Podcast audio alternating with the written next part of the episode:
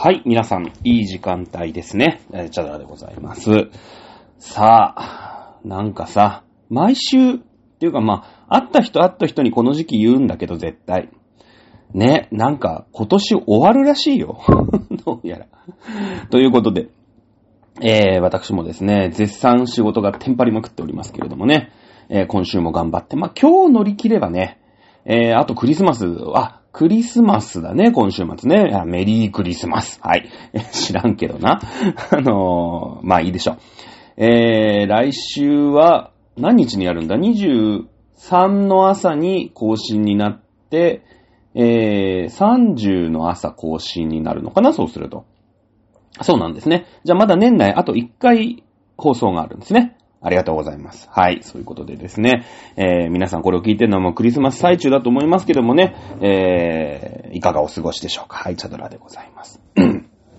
さあ、えー、イギリス食から日本食にね、話が移りまして、日本食、和食ね、うーん、ユネスコですか？世界無形文化遺産。すごいですよね。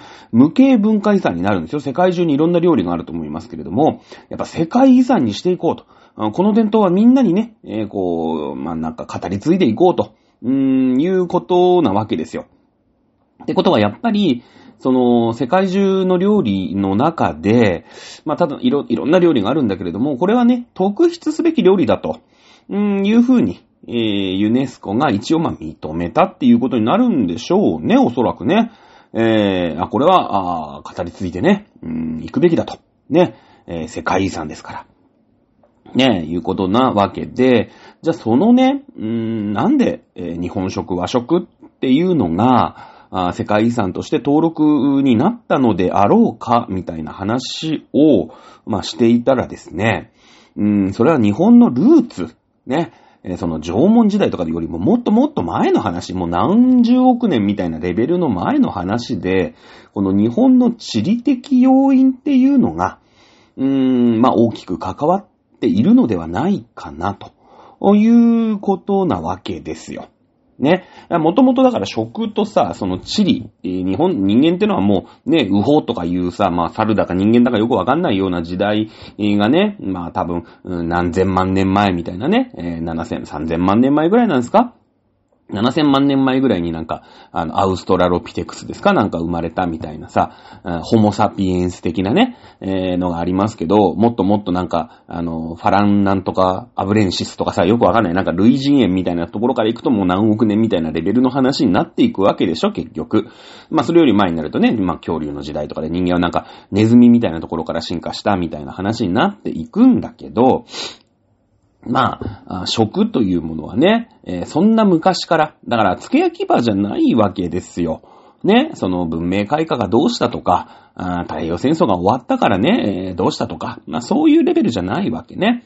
えーいや、もちろんね、その文化、まあ人間が人間として人間らしく生きていく、まあ今日その話をね、えーちょっとしていこうかななんて思ってるんだけれども、後付けで、ね、えーその人間がどういった文明を築き、どういった歴史をたどり、ね、その中で、その、食というものに対する、ね、食という文化に対する味付けをしていったのかと、うん、いうことをね、その和食、まだだって、前回話したのはさ、和食でも何でもないじゃない。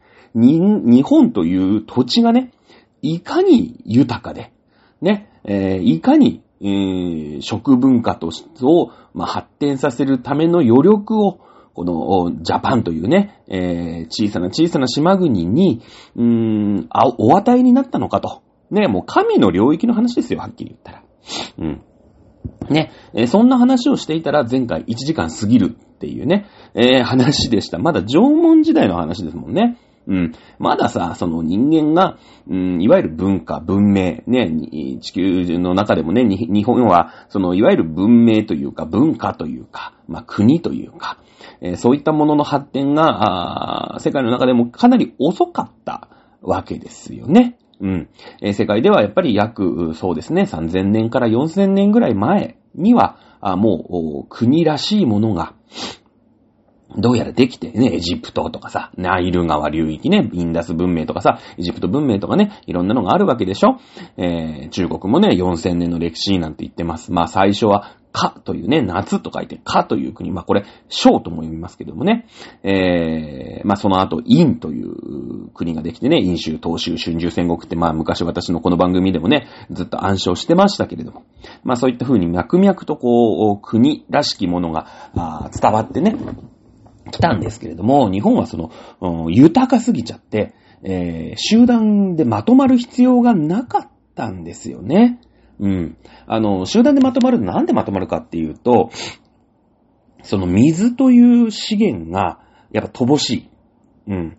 えー、そうなってくると、その水と水を争う。ね。えー、川の水をこっちに引いたら、ね、あっちの表の人の水がなくなっちゃう。ね、こっちに引いたらあっちの人の水がなくなっちゃうっていうことで、そこに争いが起きるわけですよね。うん。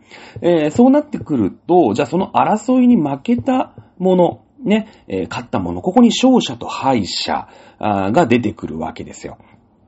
そうすると、支配するもの、されるもの、という構図が生まれてくる。まあ、貧富の差みたいなものが、そもそも生まれてくるわけなんですよね。えー、まあ、もともとね、日本でも、まあ、弥生時代、こう今日話す弥生時代からは、貧富の差というものが生まれてくるわけなんだけれども、これはなんで生まれてくるかっていうと、まあ、弥生時代になって本格的に、うん、農耕というものが、あスタートするわけですね。もちろん、縄文時代にも、うん、土地によってはね、ちょろっと、パラッとやってる人ってのは全然いたらしいですよ。あの、縄文時代は全くね、えー、稲作がありませんでした。弥生時代になって鉄器とね、稲作文化を、中国、朝鮮あたりからね、来た弥生人っていうのが、全員ね、その、縄文人を駆逐して、えー、弥生時代、ね、えー、国を作っていったっていう、この歴史、私たちもね、あの、小さい頃、ね、えー、私の学生時代はそうやって教えられてきましたけれども、あれ、嘘ですからね。え、全く嘘です。今の教科書はね、えー、そういったこと一切書いてません。まあ、あの古墳とかさ、そういうね、え DNA の鑑定とか、そういう、まあ、新しい技術がどんどんどんどんやっぱり発展をしていますので、まあ、昔そうやって定説で、え、唱えられていたものというのも随分ね、まあ、今分かっている教科書では、あ訂正をされている。うん、ということは、まあ、よくある話なんですけれども、まあ、縄文時代もね、どうやら、まあ、中国なり、朝鮮半島なりとの行き来はありましたから、ちょろっとね、あの、こういうのやってるよっていう情報が入ってきてて、ちょろっとパラッとやってた。ね。ですけれども、日本は豊かすぎますので、わざわざね、えー、そんなめんどくさい、七めんどくさいことをしなくてよかったんですね。えー、田んぼを作って、ね、お水を入れてドロドロにして、えー、そこにま種もみをまくと。ね、えま草を取って、えお水の管理もして、えあと何ですか？ま、育てね、あのこういう虫がついたら虫取ったりとかさ、してね、え刈り取りをして、えまあ、お米として食べると。ね、えいう、そんな七面倒くさいことをしなくてもですね、あのー、よかったんですね。もう、農耕を始めてしまったら、やっぱ週休0日になるじゃないですか。週休0日。そうですよね。やっぱり、えー、土曜日と日曜日はね、草取りも水やりもしませんってわけにいかないんですよ。向こうもやっぱりね、あの、生き物ですから、うーん、やっぱりそう、世話をしないとね、えー、ダメになっちゃうから。うん。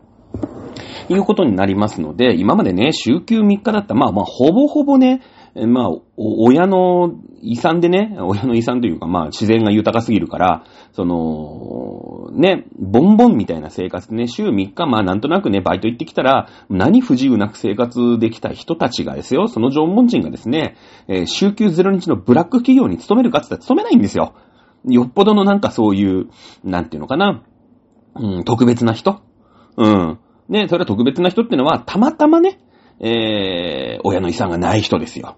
ね、えー、たまたまそのなんか噴火が起きちゃったりとか、ね、洪水がたびたび起きるとか、ね、そういう生き物があんまり住まない土地に、うーん、居ついちゃった人。まあその人たちも動きはいいんですけどね。日本は他に豊かな土地いっぱいありますから。まあ何の因果か知らないですけども、そうやってほら、日本ってさ、八百万の神がいてね、俺はもうなんかこのこのお山をね、信じて、で、先祖代々暮らしてきたんだと。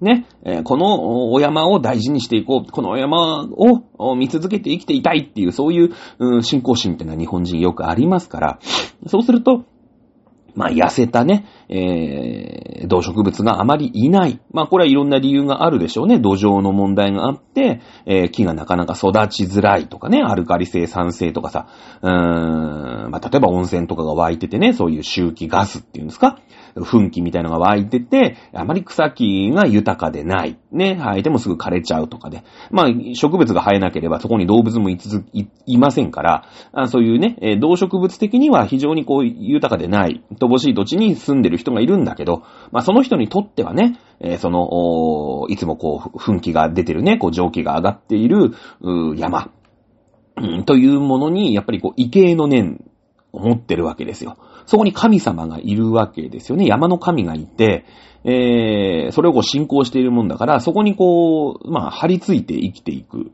わけですよね。それは理解ができるじゃないですか。うん。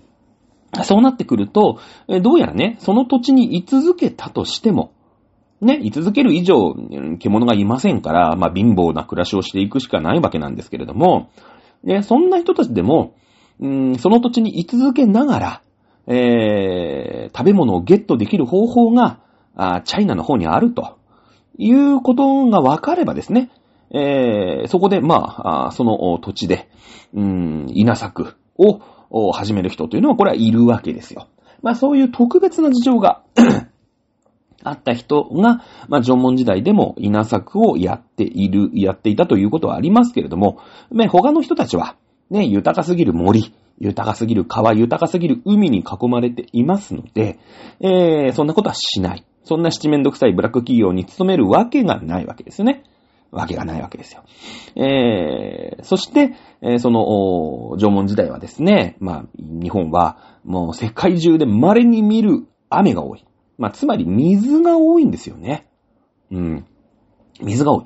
だから、何人たりとも水で争うことがないわけです。水を持ってる奴が偉いとか、水が乏しい奴が貧しいとかっていう、そこにまず貧富の差がないわけです。全員がお水に関してはリッチマンだったわけですよね。うん。ね、そこがやっぱりさ、ええエジプト、ナイル文明とかですね、エジプト文明とは違うんですよ。エジプト文明はまずそこで貧富の差があるわけですね。うん。お水が豊かな土地に住んでる人はやっぱりリッチマンだし。もう4000年前の話よ。ね。えお水がなかなかない。ね。えー、もう喉が渇いて渇いてしょうがないっていうその貧乏な、ね、プアな人たちですよね。うん。は、うん、そこに貧富の差があるわけ。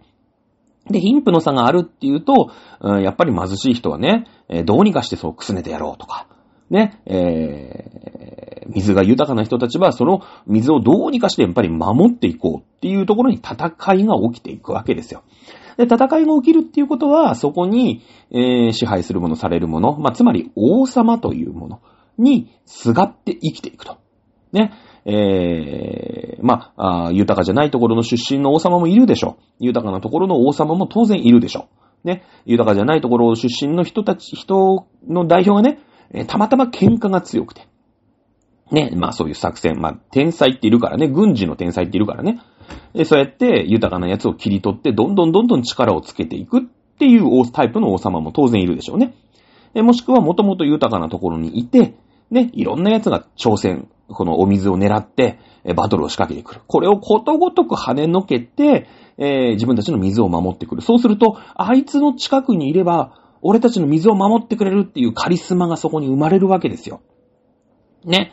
まあ、逆に言えばさっきのね、その貧しいところの人に言えば、あいつに従っていれば、この水がないところでも、あいつが水を分取ってきてくれるっていうカリスマが生まれるわけですよ。このカリスマイコール王なんだよね。うん。国なんですよ。やっぱ王様ってのはカリスマがなきゃいけないんですよね。うん。今、今みたいにさ、そういう国境とかさ、うん、なんていうの？そういう、うなんていうのかな？戸籍とかさ、そういったものがないですから、別に出てきゃ出てきたきゃ出てきゃいいし、ね、いたきゃいればいいし、みたいな、そういう感じだから、ね、えー、やっぱカリスマがなくちゃいけない。やっぱ軍事の天才が当時はカリスマになっていくんだけれども、そこに貧富の差がないわけですよ。ね。日本は全員水に関してはですよ。ね。もう生き死にに直結する水に関しては全員がリッチマンなんですね。ほぼ全員がリッチマンなんです。だからそこに貧富の差がないわけですよ。うん。そうなってくると別に、カリスマ生まれないですよね。だって全員リッチなんだもん。金持ち喧嘩せずですよ。少なくとも水に関しては。そうなってくるとやっぱりエジプト、中国、ね、インド、ね、あとは、まあ、ギリシャとか、あっちの方とかね、えー、チグリス・ユーフラテス川ですから、まあ、イランとかあの辺ですよね。ああいうところの乾いたところよりも、2000年国というものができるのが遅いわけですよね。やっと邪馬台国の卑弥呼みたいなのも、まあ、あ西暦00年ぐらいですよ。ね、やっとなんか、人がね、えー、いよいよその、農耕っていうものを、まあ、本格的に輸入をしまして、ね、やっていこうということに、まなっていくわけですよ。うん。それにはね、あの、人口の増加ということがあるわけだよね。縄文時代豊かすぎますから、すごい勢いで日本は人口増えていくんですよ。やっぱり。ね、人雇える、人、養えるわけですから。日本の国土、風土というのはね。そうなってくると、まあ、人口爆発が起きて、そうなってくると、んじゃあね、その一つの種もみを巻くと、まあ何粒取れるんですか？あれわかんないですけどね、えー、結構な割合で増えるじゃないですか。まあそういう錬金術みたいなものが、ね、えー、稲作というものでできるんじゃないかと。これが必要になってくるわけですよ。なってくる。ね。人口が増えてくるわけだから、今までみたいに週休3日でね、とりあえず山の中入って、はい、鹿取れました、はい、これ食うぞっていうのじゃ、そろそろ限界が出てくるぞと。これじゃあね、やっていけなくなるよってなって、じゃあ、どうやらなんかね、あの中国の方は、あそういうね、稲作っていうのをやって、なんか、この一粒のね、種もみを何十倍にも増やして、錬金術だよね。錬金術。それでみんな食ってるらしいよ。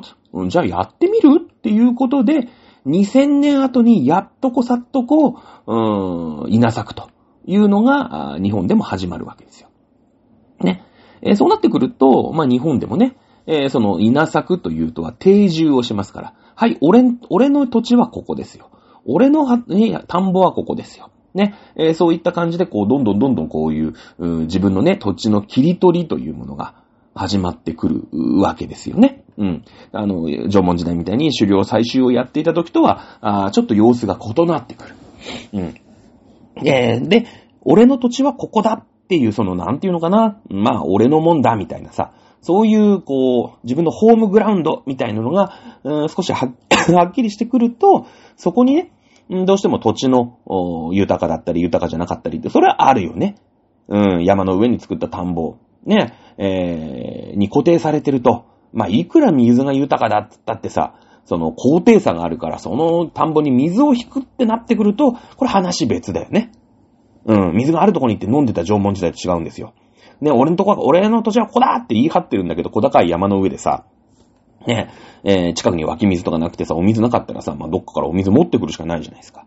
ね、日本はね、その、そうね、だから、ナイル川の、ね、ナイル文明の人たちから比べると、2000年遅れて、その、水争いが始まるんですよね。うん。今までは水争いなんかなかったの。全員リッチマンだから。ね。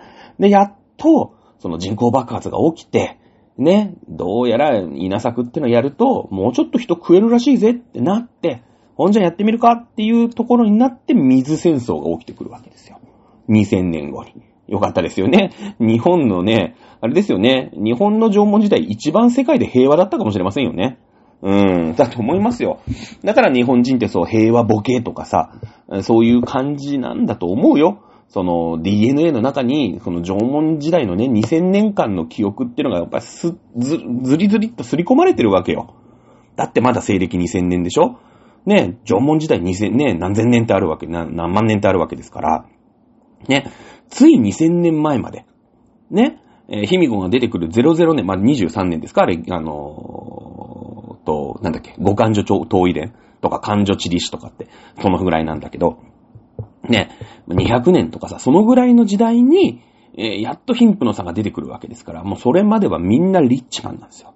ね、全員引きニートみたいなもんですよ。なんか親父が社長で、もう立地すぎて、いくらでもお小遣いもらえる、なんかニートみたいなね、感じ。たまになんか面白そうなバイトがあると興味本位でやってみるみたいなね。そんな感じよ。それただ、たかだか2000年前までそんな暮らしをしてるわけですから。うん。そりゃね、そっからの2000年間でも、あ、ね、塗り替えられないよ、日本人の DNA って。ね。今日は食の話一個も今までしてないっていうね、えー、話もありますから、じゃあ日本も、日本のね、えー、食の話にまあ戻っていきましょう。さあ、えー、縄文時代そんな感じ。ね、弥生時代 になりまして、えー、まあ、義士和人伝。ね。さっき漢女地理史とか五漢女遠い伝って嘘ですね。最初と、じゃの、義士和人伝ですね。失礼いたしました。ん？陰州、東州、春秋戦国、新、前漢、新五漢そうだね。春秋戦国時代だもんね。義士和人伝ね。義、五、食ね。三国時代ですからね。えー、義の方が前ですよね。はい。そこに日本の食文化について書いてあります。ね。だから、一番最初にさ、その義士和人伝って言ったらもうね、世界の中でも義という国は、まあ、かなり昔から栄えている、ね、えー、国ですから、まあ、だから、なんだろうね、義士和人伝に載ってるってことはもう、もうね、はっきり言ったら、ね、世界無形文化遺産みたいなもんなんですよ。ね。ジャパンっていうのはね、この私たち義と違って、こんな食事をね、しているって言って、この義士和人伝、まあ義士というね、その義のことをね、義のことをついて書いた国なんだ、書いた書物なんだけど、そこに和人伝ってね、隣の国の人、和人、和という国の人についてもちょろっと書いてあるの。ね、おまけみたいに書いてあるのね。まあ、こういう義の歴史があるんだけど、ね、この義史の中に、隣に和っていう国があって、そこに住んでる和人ってやつがいて、これについてもね、面白いから、ちょっと書いとくね。ね。いうのが義士和人伝。ね。義士和人伝だけでないんです。義士和人伝だけで独立してないですからね。義士っていう中に和人伝っていうのがあるわけですよ。だから本当なんか、ね、えー、なんか、全20巻のうちの本当になんか1巻ぐらい、まあそのね、どのぐらいのボリュームか知りませんけれども、そこに書いてある。ね、だからもう世界ね、当時からもう無形文化遺産みたいなもんなんですよ。このジャパンの食事っていうのは。ね。まあまあそこに何書いてあるかっていうと、はい。えー、和人はね、水に潜り、貝や魚を取っている。ってわざわざ書いてるんですよ。ってことはね、義の人は、水に潜り貝や魚を取ってないっていうことにならないだって。だって義の人が普通にさ、水に潜り貝や魚を取っていたら、日本に来て、ね、日本っていうか和に来て、日本人が、和人が、水に潜り貝や魚を取っていても、印象に残らなくないですか？まあ、義っていうのは内陸の方の国だからね、それだけ珍しかったのかもしれないけれども、でもそうやって、うん、さ、ね、えー、義語食でさ、こう、世界をね、あの、義が統一するわけですよ。ね、えー、で、やっぱり、海沿いの町とかも義になるわけでしょ？ね、そうなってくると、水に潜り貝や魚を和の人は取ってるぜって、わざわざ書かないっすよね。書かなくないですか？ね。えー、ということは、義の人は水に潜り、まず貝や魚を取ってなかったと。つまり、中国の沿岸ってのは、大した魚が取れないわけですよね。それはいると思いますよ。いると思うんだけども、中国ってさ、あの、ほら、チベットとかあっちの方がわーって山で、そっからさ、結構平地がわーってね、ダラダラダラダラダラって平地になって海でしょ？ね？なので、その、なんていうの？こう、で、ほら、中国のさ、奥地ってさ、なんか、水墨画とかでね、うん、こう見たりするじゃないですか。なんか仙人とかこんな髭が長い人がね、なんか座禅とか組んでさ、頭つるっぱげでさ、ね、そういう人たちがなんか修行してるみたいな、そんなイメージないっすか？なんかイメージないですか？中国の奥地ってね、岩山なんですよ。岩山なの。で、雨少ないんですよ。まあ、降るんだけど、その岩がね、前回言いましたよね。岩が土になるような雨降らないの。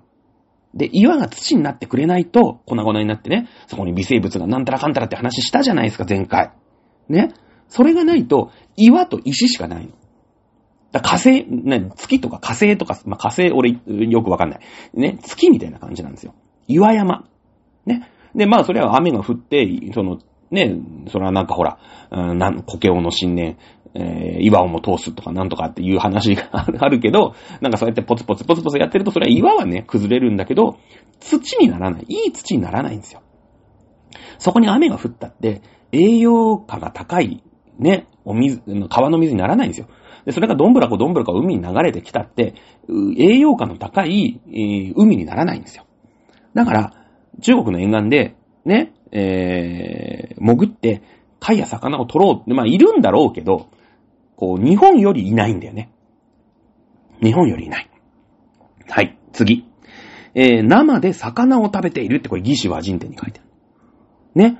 えー、日本って生で魚食ってんだすげーってなる。ってことは、義の人は、生で魚は食べてないんだよね。うん。食べてない。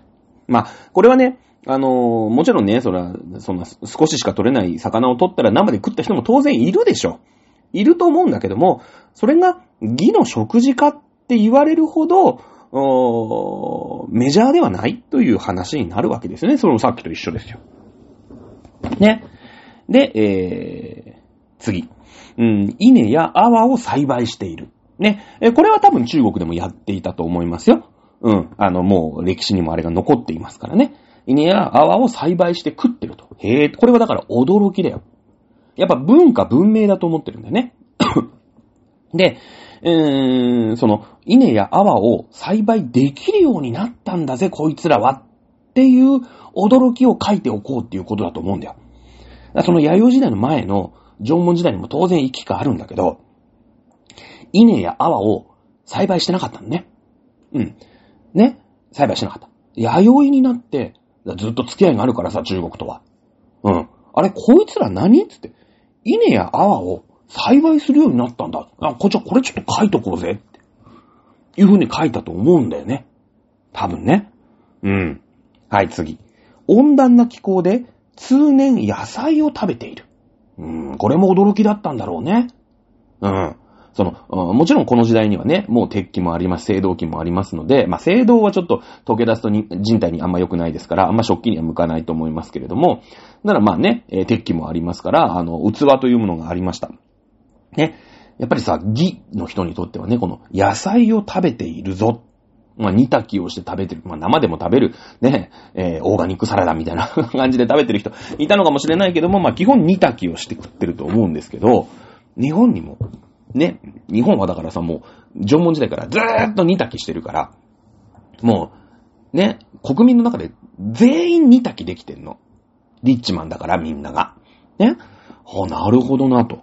ね。いや、もちろん中国もね、えー、煮炊きしますよ。煮炊きしてるんだけれども、まだまだね、その、お、その、やっぱ貧富の差が昔からありますから、一般ピーが、その、野菜をね、育てて、一緒か、なんか、あ、大丈夫？野菜を育てて、ね、えー、パクパクパクパク食ってると。うん。これがね、驚きなわけよ。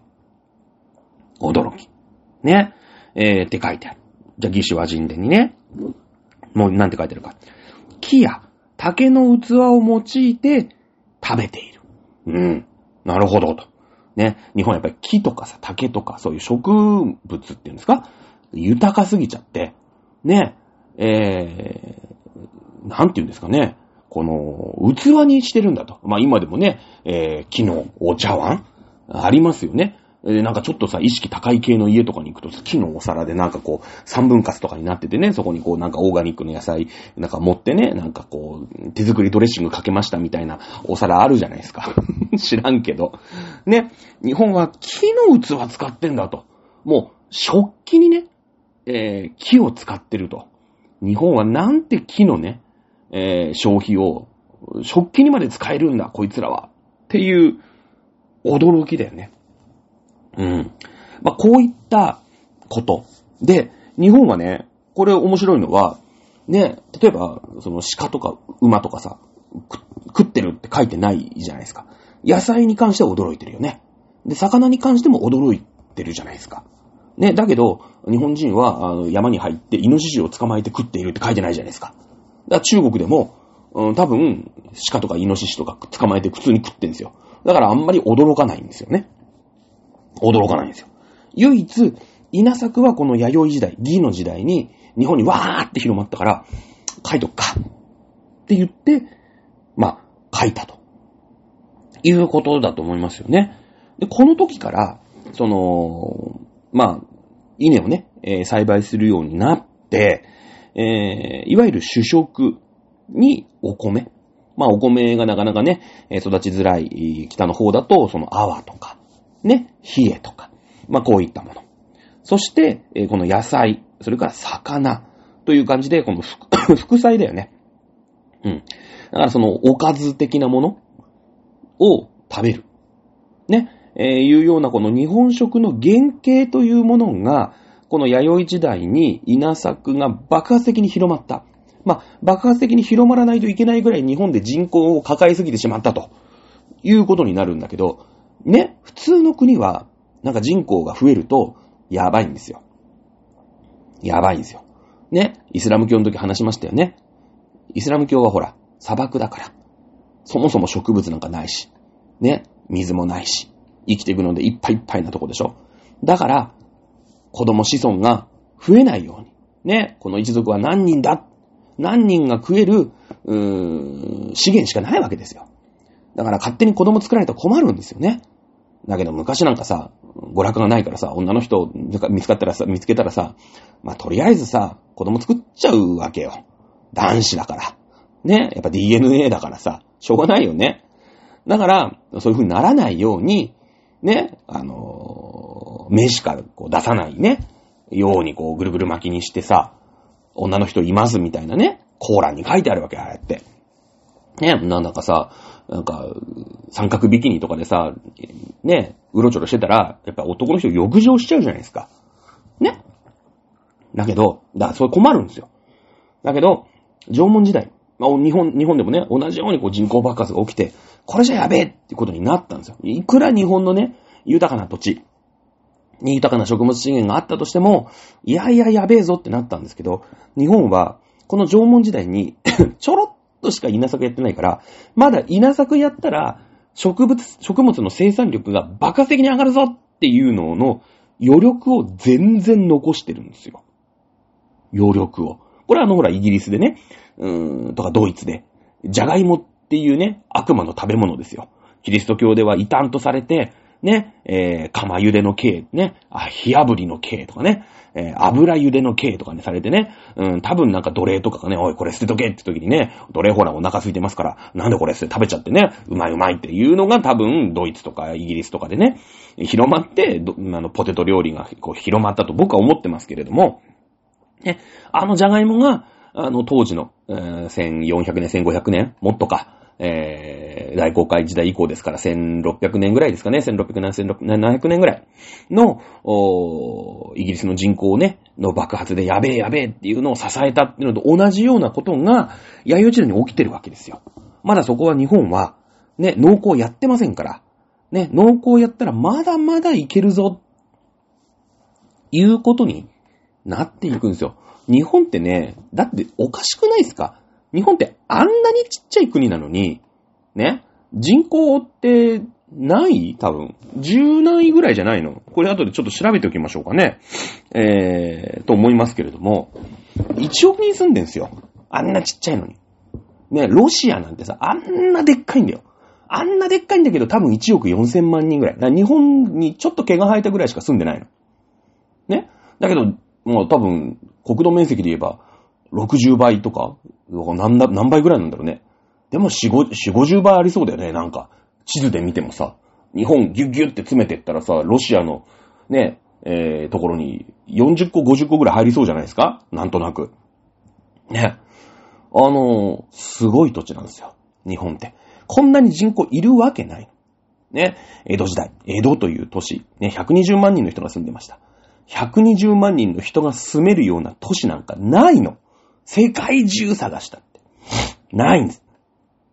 なんでか。養えないからですよ。その都市の機能として、そこに、うん、都市ということはやっぱり人が集まってくるわけですから、そうなってくると、そこには農地ないわけですよね。まあ少なくとも少ないですよね、農地は。江戸に。ああったと思いますよ。もちろんあったと思いますけども、その、うん、農村地帯じゃないじゃない。だって120万人が住んでんだから、やっぱり町であってさ、町なんだから。ね。そうなってくると、その120万人の都市を支えられるような、うん豊かな、うん食物資源が江戸の周りになかったら、120万人の都市なんかできないんですよ。1600年、1700年の時代に。ね。これはパリでも、ロンドンでも、ね。フランクフルトでも、120万人を支えられる、120万人が住んでる街を支えられるような土地、農地、ないんですよ。ね。さ、ほんとたかだかね、30万ぐらいですよ。ロンドンとか。ロンドンなんかほら、行きづらくて住みづらい国だからね。うん。えー、いうことになりますけれども、うーん、まあ、そん、そんな感じで、えー、弥生時代。ね、えー、まあ、大きく、トピックとしては、稲作が全国的に広まってきた。まあ、それはね、人口爆発を支えるために、えー、稲作、まあ、農耕をする必要があったとていうことになるでしょうね。うん。えー、です。はい。そうすると、当然、うん、貧富の差というものが生まれてきます。ね。えこれが、国というものの、始まりということになりますので、弥生時代にやっと日本に国らしきもの、まあ、例えば山大国であったりね、えー、そういったものが、あまあ、国国とかね、えー、いろんな国があるんですけども、こういったものが、まあ、水田に、はできたことによる、水争いですね。水争いからあ生まれてくるということになるのが、この弥生時代ですね。えー、そして主食、副菜という日本食の原型ができたというのも、この時代になるでしょう。さあ、えー、縄文、弥生ときました。日本史詳しい方は次の時代、えー、古墳時代ですよね。古墳時代。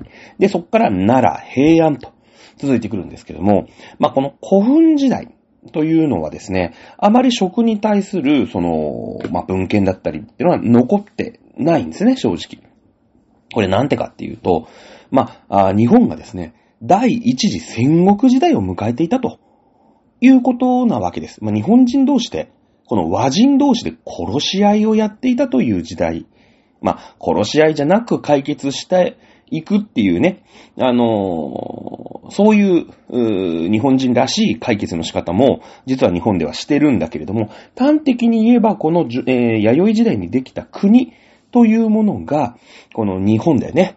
えー、大和政権ですかなんか、この辺ごちゃごちゃっとしててさ、なんかね、小国がいっぱいあったんだけど、いつの間にか、なんか、聖徳太子とかさ、出てきて、もうその頃には日本って国一個だったじゃないですか。まあ、少なくとも、うーん、そうね、東北とか、えー、北陸ぐらいまでは、まあ、東北と北陸とかはなんかちょっと違ったかもしれないけど、まあ、あの辺ぐらいまで、ね、まだほら、その後平安時代にさ、柿の元のさ、田村丸、じゃあ、坂の上の田村丸だっけ？ね、えー、が征夷大将軍って言って、その東北にね、あのー、エミシっていうのさ、エミシっていうのはその昔からね、いわゆる、俺たちは昔の暮らしがいいんだみたいなね、そういうなんか、縄文時代、古き良き縄文時代守りますみたいな感じで、その弥生時代の定住っていうのをこうしないで、どんどんどんどん北に追いやられていったね、えー、いわゆるだから、もののけ姫で言うと、アシタカさんですよ。ね、ああいう、ああいう生活の人たちが、まあ、それは縄文時代からもやっぱり何千、ね、千年、二千年経ってますから、ブラッシュアップしていくわけだから、アシタカさんだって縄文時代の暮らしのまんまじゃないでしょ？一応そこに集落があって、ね、家みたいのもちゃんとあって、ね、えー、なんかほら、おばあさんのさ、え、ね、占い師みたいな人がいて、なんかそういうね、長老みたいな人たちもいて、みたいな。やっぱ国一応なってるじゃない？村みたいになってるじゃない？ね。えー、ああいう、ああいう感じの人たちがいっぱいいたのあれも、その、エミシって言われる、うーん、まあ、古き良き縄文時代守ります、の人たちね。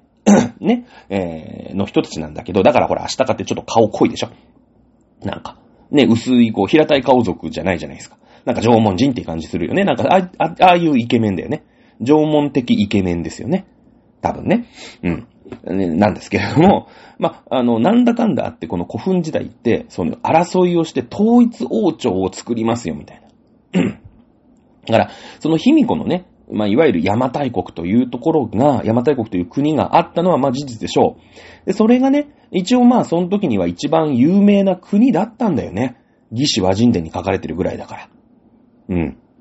ね、その、中国とのやりとりをね、頻繁にするような、あまあ、有力な国だった。だけども、その国が直接、うーん、卑弥呼の、だから末裔が、水後天皇かっていうと、まあ、そこはみんな言ってないよね。言ってない。だからそこはいろいろあったわけよ。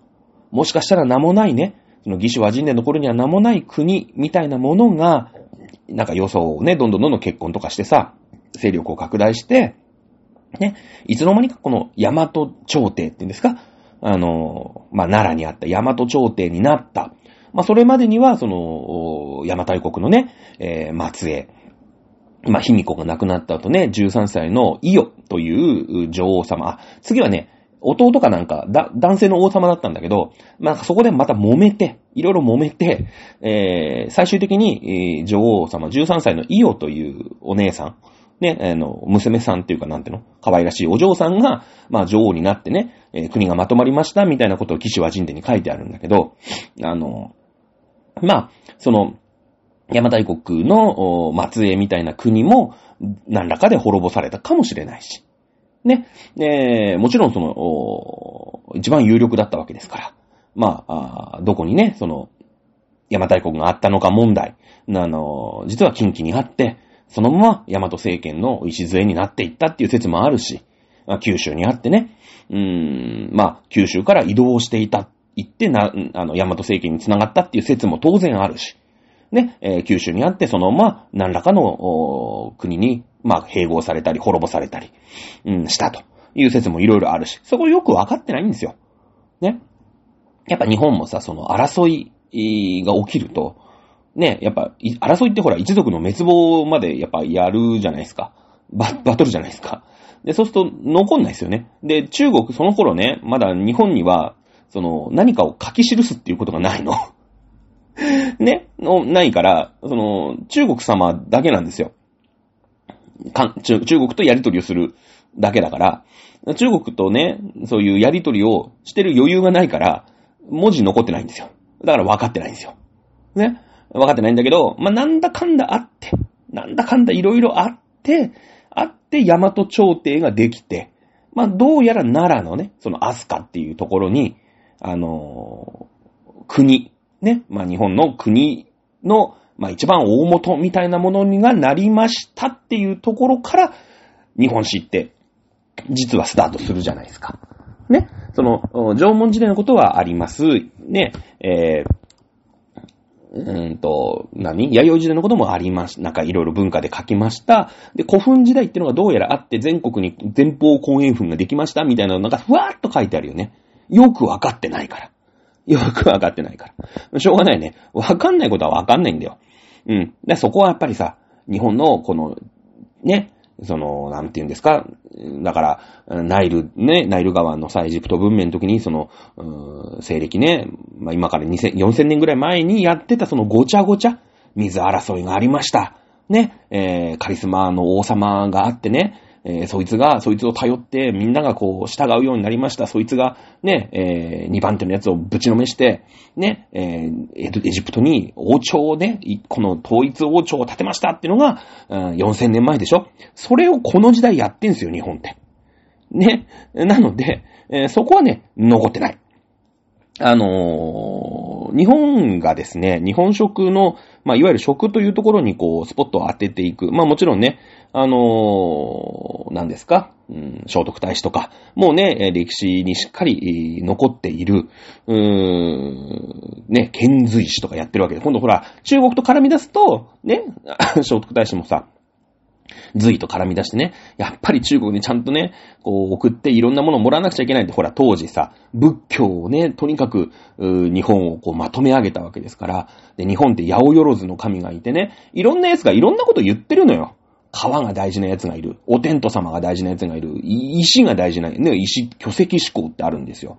ね。でっかい石に、また、神様、神様が宿っていて、それが、あの村の中心のね、うん、アイデンティティだっていう考え方全然あるんですよ。これあの、もののけ姫もそうですよね。あのー、最後さ、こう、ちょんまげみたいのをね、明日かかバサッ、まあ、僕大体ね、すぐもののけ姫出してくるんだけど、そのもののけ姫は、その縄文、その歴史がすごい日本の歴史絡んでくるから大好きなんだけど、あそこ、ありますよね。さてさて困ったことになったねって言ってさ、こうなんか石をぴょーんとか投げてね、おばあさんがこう、うん、ひい様がね、えー、占いしてさ、うん、明日かにね、西に向かいなさいみたいな。感じですよ。あれ東北地方の話だからさ。ね。えー、タタラバってのは多分ね、鳥取県とか島根県とかあの辺だと思いますよ。あの辺砂鉄が取れますからね。うん、タタラ製鉄って砂鉄でこう製鉄をするんだけれども、あのー、まあ、西の方に向かっていくわけなんだけれどもね。あの時の、あの、あの部屋あるじゃん。おばあさんのが占いをしているその長老様とかさ、一族のこう、偉い奴が集まる部屋。あれね、あの、今度日テレで、もののけ姫、やると思いますから、よーく見て。よく見て。あの部屋ね、実は、でっかい岩に、しめ縄巻い、しめ縄巻いてあったかな？なんか巻いてあってるんですよ。だからあれ岩肌にね、でっかい岩が見つかったところなの。うん。で、その岩に神様がいるっていうことにして、そこに集落を作ったんですよ。あの、アシタカ一族は。うん。あれね、ちゃんとそういうことになってるんですよ。で、ほら、縄文時代の末裔だから、その縄文時代いろんなものに神様がいる時代でしょ川があります。山があります。ね、そういったところに神様がいますって言うから、あの一族、ね、アシタカ一族は、そこにあったあの岩がご神体なんですね。あれよく見て、あの部屋って、あの部屋ね、に、あのなんか、崖のところにあるんだけど、あそこに見つかった巨石に、なんかね、お祭りしてあるのよ。ね。すごいでしょ？いいんだけれども、ね。で、日本の礎を作ろうっていう時に、そんなね、いろんな神様、ほら、多宗教ってもろくなことにならないじゃない。ね。ほら、イスラム教とさ、ユダヤ教とか、ね、ずっと揉めてんじゃん、中東とかで。やっぱね、いろんな奴がいろんなものを心で信じてると、ろくなことにならないから、やっぱね、一個の、まあ、神様的なもの、信仰を国としてまとめようぜっていう時代じゃん。これ、素物、素物論争だよね。うん。その時に、だから、もう隋っていうさ、ところに、えー、派遣して、遣隋して、どんどん、ね、えー、仏教なりなんなりしっかりこう学んでいきょうぜっていうのが、聖徳、聖徳太子の時代、飛鳥時代ね。うん。で、それが終わると、うーん、まあ平安時代ね、京都に遷都する。まあ、あの、異文化がどんどん入ってくるよね。異文化が入ってくる。ほとんど鎖国してるみたいなもんじゃないですか。本当にちょろっとパラッとね、えー、なんか義士和人伝の死者が来たりとか、ぐらいだったんだけど、もう、あの、遣隋使が発見されるようになって、めちゃめちゃこう、仏教のね、そういう経典とか来るとか、あと僧侶を呼んだりとか、そういう交流が激しくなるでしょ。そうすると、もう中国大陸ってね、昔からそうなんだけど、今もそうなんだけど、ね、COVID-19 みたいなのが来るの。ね今もそうじゃん。武漢ウイルスですよ。はっきり言って。ね。あのー、これ YouTube で言うとね、バンされるんですけど、多分ね。あのー、武漢、あの辺ってね、なんか、なんかあるのよ、多分。僕はあんまり詳しくないけど、中国に。あの辺ね、きっとなんかホットスポットなんだよ。毎回そうなの。うん。で、今回もね、そうじゃん。なんか、コウモリがどうしたとかなんとかってなってるじゃないですか。あの辺でちゃんと調べたらそうだと思うよ。地理的になんかそうだと思うんだけど、ああいう、その COVID-06 が来るの。ね。COVID-600 年が来るの。ね。中国から。そういう仏教のさ、僧侶とか、経典とかに金がついてて、日本人それで全員やられるんですよ。天然痘だよね。天然痘。で、その天然痘があるからやっべえってことになって、奈良から京都にね、えー、移すんだけど、ちょっと前の話。さあ、675年。まだね、奈良の時代ですね。えー、多分天武天皇じゃないですか、675年っていうことはね。えー、大化の改新が虫5匹645年ですので、それのちょっと後になります。だから、うーん、中野大江の王子とかね、藤原の鎌足とかね、えー、まあ、中富の鎌足でしたかね、まだね。えー、あの辺ですけれども、あの時代です。ね、675年に天武天皇がね、この日本食に対して、一つ、うーん、大きな法律を作るんですね。えー、なんだかわかりますか？皆さん。ねえ。これがですね、肉食禁止令です。肉食禁止令。これはもうね、律令にちゃんと律令とかの、歴史に残ってますから、これ事実ですね。えー、牛、馬、犬、うーまあ、猿とかね、うんああいう、まあ、いわゆる哺乳類ですよね。あと鳥もダメです。うん。えー、鳥がダメってことは卵もダメなんですよ、実はね。で、えー、を、うん、もう食べることを、制限をしました。まあ、これはね、その、うん、まあ、仏教というものを本格的に国の中心の、うん、まあ、信仰に据えようということを推し進めた結果ですよね。仏教信仰というものが、まあ、本当に広まっていって、その整合性が取れなくなっていくわけじゃないですか。だって、その、いわゆる僧侶の人たちっていうのはさ、まあ仏教ですから、ね、お肉食べちゃダメなんですよ。だけどもそれをさ、ね、そういう教えを広めていくときに、一般人が、だって食べてるもんって言ったら、やっぱ教え軽んじちゃいますよね。なので、もう国として禁止をしたんですね。禁止をしたんです。はい。えー、いうことです。ただ、まあ、抜け道もちょっとあってね、実はね。あの、イノシシとシカは OK みたいなね。あの、まあまあそういうね、あの、エスケープは実は残っていたりも実はするんですよね。これも、もののけ姫の話になりますけれども、うーん、イノシシの化け物、おっこと主様がいますよね。イノシシを率いて、えー、まあ、たたらばに挑戦をしていくわけなんですけれども、おっこと主様はこういうふうに言ってますよね。えー、見ろ我が一族を、ね、えー、うろ覚えで喋ってるけどね。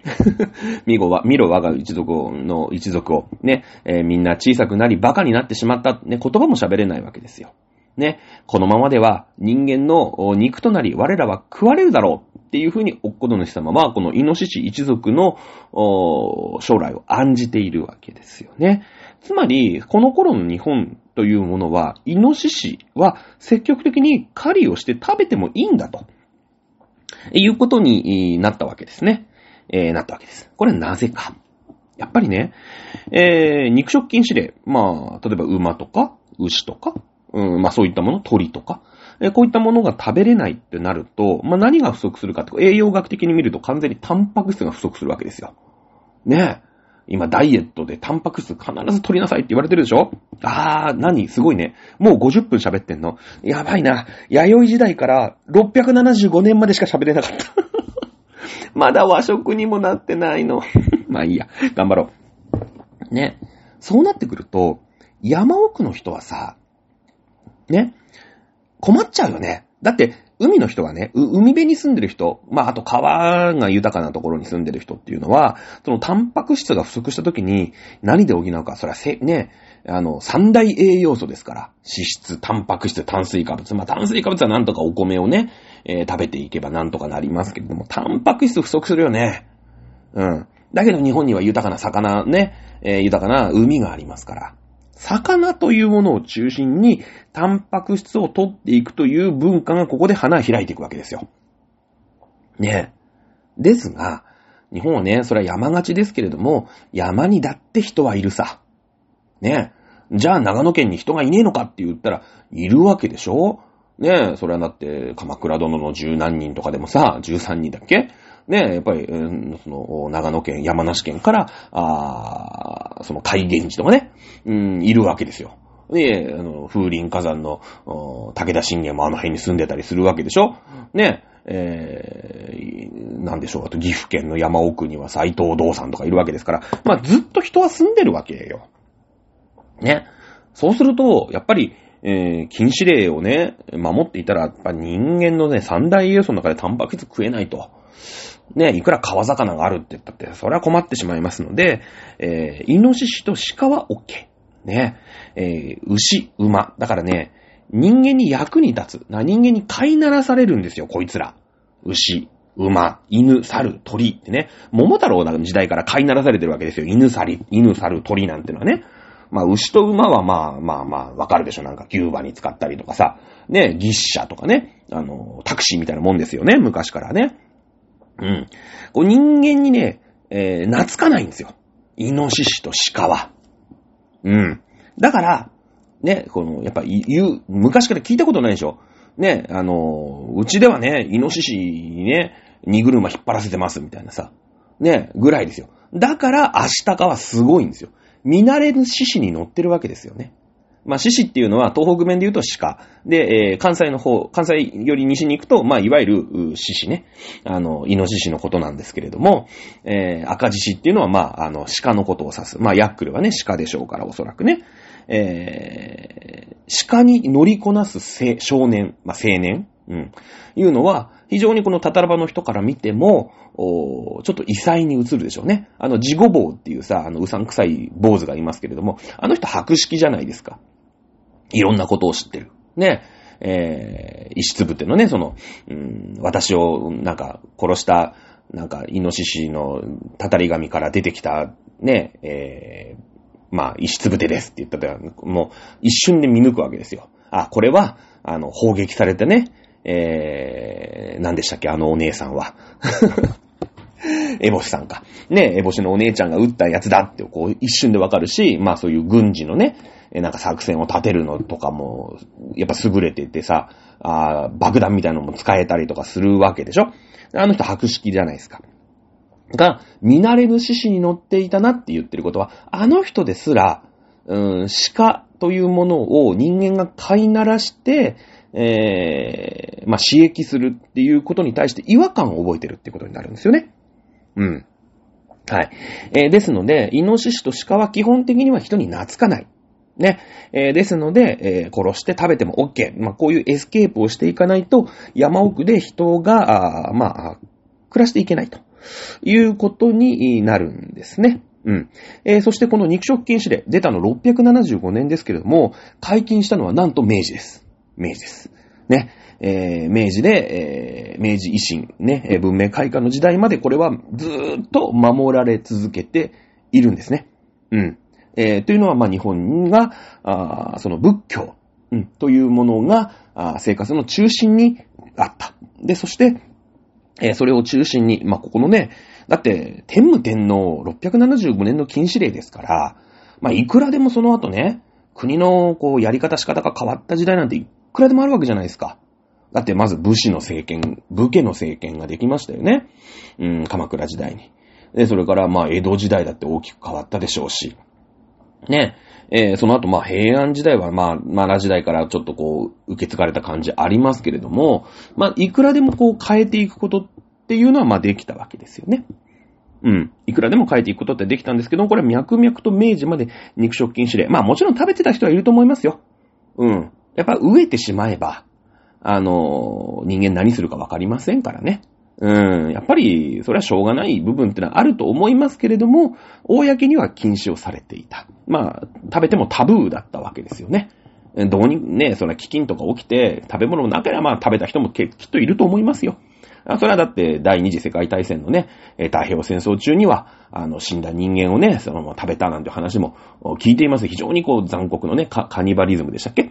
いう話にも聞きます。それはしょうがない。それだけのもう、ギリッギリのところでみんな戦っていたわけですよ。インパール作戦とかね。えー、こい、この死んだこいつを食わなかったら俺が今死ぬ、明日死ぬみたいなね、いうところですから仕方がないわけですよ。ね、えー、いうこと。ただし、ここの肉食禁止令というものが、世界で非常にこう、長寿の国、日本というのを作ったと。今でもね、なんか、ね、お魚を食べなさいと。青魚はいいぞ、みたいなさ、話、いくらでも書いてある本、どこにでもありますよね。サバのはね、D、DHA ですか？EPA ですか？もうその頃の日本人はそんなこと知りもしないですよ。ただただね、仏教を日本に広めたい一心で天武天皇は肉食を禁止なんですけれども、これが良かったよね。世界でね、文明国で、こんな健康長寿、世界一位ですよ、日本って。ね、男子が多分81歳ぐらいですよね、今ね。あの、長寿、なんていうんですか、平均寿命っていうんですか？ね、えー、で、女性がだから多分88とか、ちょっと今短くなって87とか、じゃないですか？なんですよ。ねえこんな国ね、ないんですよ。はっきり言ったら。アメリカ。ねえアメリカね、調べました。男子ね、77歳、女子82歳でね、43位と42位だって。イギリス。男子80歳、女子83歳で、これ男子が19位で、女子は33位。ね。もう、本当にさ、すごいの。まあ、この二つしか調べてないんだけどさ。ね。いやいや、アフリ、もう世界最、最短い平均寿命の国とかも170位とかの国だと、男子45歳なの平均寿命。もう俺死んでんのよ。はっきり言ったら。まあ、その、うん、ほら、アフリカの国とかって、その、衛生施設が良くないから、まあ、子供の頃にね、例えば5歳以下で死んじゃう人が結構多いのね。出生、出生率みたいなんていうんですか？そういう5歳まで出生率みたいなのがめっちゃ悪いから、まあそれがね、平均をずいぶん押し下げてるんで、その45歳になったらほぼほぼ死ぬかっていうと、まあそんなことはないとは思いますよ。そんなことはないと思いますけれども、でも、そんな感じなんだよね。うん。日本ってすごい長寿の国な長寿の国。まあ、あの、ずっと長寿だよね。だから。ずっと長寿だよね。うん。まあ、その織田信長がね、えー、の頃ってのは、まあ、平均寿命ってのは50歳ぐらいだったんでしょう、おそらく。だって、人生50年下天のうちを比べればつって死んでったわけですから、まあそういうのが残ってるわけだから、まああれ、えー、厚森を待ったんで、あれは鎌倉時代末期ぐらいの話だと思うんで、えー、信長の時代に人生50年だったかっていうと嘘で 鎌倉時代が50年だったわけだよね、多分ね。まあほら、当然衛生状態が悪いから、ね、その、生まれてすぐ死んじゃう子とかも全然いた、多かっただろうから、まあそれはしょうがないと思うけれども、ね、えー、いう感じ。このね、タンパク質を魚中心に取っていくっていうのを、まあその675年だからもうね、1400年やってるわけよ。日本人って。ね。そりゃね、明治から肉食うようになりましたよ。太平洋戦争で負けて GHQ がアメリカのね、えー、GHQ がアメリカで、アメリカがこう指導してね、えー、牛乳飲ませたりとか、肉食を持ってきたりとかしてますけど、たかだかまだ80年なの。ね。おじいちゃんがやっと、やっとなんか大人になってから肉いっぱい食うようになったねぐらいの話。今のおじいちゃんは結構さ、ハンバーガーとか食いますけれども、ね。そんなんでね、日本のね、健康寿命はね、そんな短くなんないよ。今ちょっと短くなってるけどね。うん。これはやっぱりその日本の食というもの、もちろん意図意図したわけではないんだけれども、お魚がいっぱいいて、えー、肉をね、食べなくても人口を維持できたんですよ。江戸時代の、その世界でも有数の人口爆発国、日本、ジャパン。ね。えー、これを肉食のみ、肉食を抜きで達成できるというこの魚資源の豊富さね。これはもう縄文時代の時に嫌っていうほどやったと思いますので、皆さんよくお分かりだと思いますけれども、ね。これがですね、日本人のこの健康長寿、ね、えー、まあ、長寿番付的な何かの、う助けになってると。いうことになっていくでしょうね。さあ、今日もですね、弥生時代から喋ったんですけど、まだ天武天皇の時代。天武天皇しか行かないの、俺。675年だよ。まだだって聖徳太子死んですぐぐらいだよ。ね。じゃあ、まだまだ日本史編。すごいね。年末なんだよ。クリスマスなんだよ。何にも関係ない和食の話してんの。すごいよね。さすがお茶と塾だよね。さあ、皆さん、いい、ね、クリスマス年末過ごしてください。えー、次回はですね、天武天皇の後ですから、当然平安時代になります。さあ、平安時代になると平和な世の中になりますよね。えー、日本もその仏教の力を借りて、一応ね、その天然痘だなんだってのがありますけれども、それもひとまずちょっと落ち着いてきたような時代なのかな。うん。えー、平安時代、戦がない時代。だから平安なんですよね。平らで安らかな時代が長く続きます。これ貴族の文化だよね。うん。やっとここで、その和食、今までね、そのご飯プラス副菜っていう感じで、えー、食べていた時代に、その文化的な要素、ね、いわゆる和食としてのきらびやかさだったり、ね、えー、華やかさだったり、技術だったりというものが、あスパイスとして添加されることになっていくわけですね。次回その辺をやっていこうかなと思います。実はこの後すぐ収録しないと、私は、えー、年末忙しいんでえー、この後すぐ収録しますけどもね。取りだめになっちゃいますけどね。えー、よろしくお願いしたいなと思います。はい。ひとまず今週は以上になります。それではまた来週お会いいたしましょう。さよなら。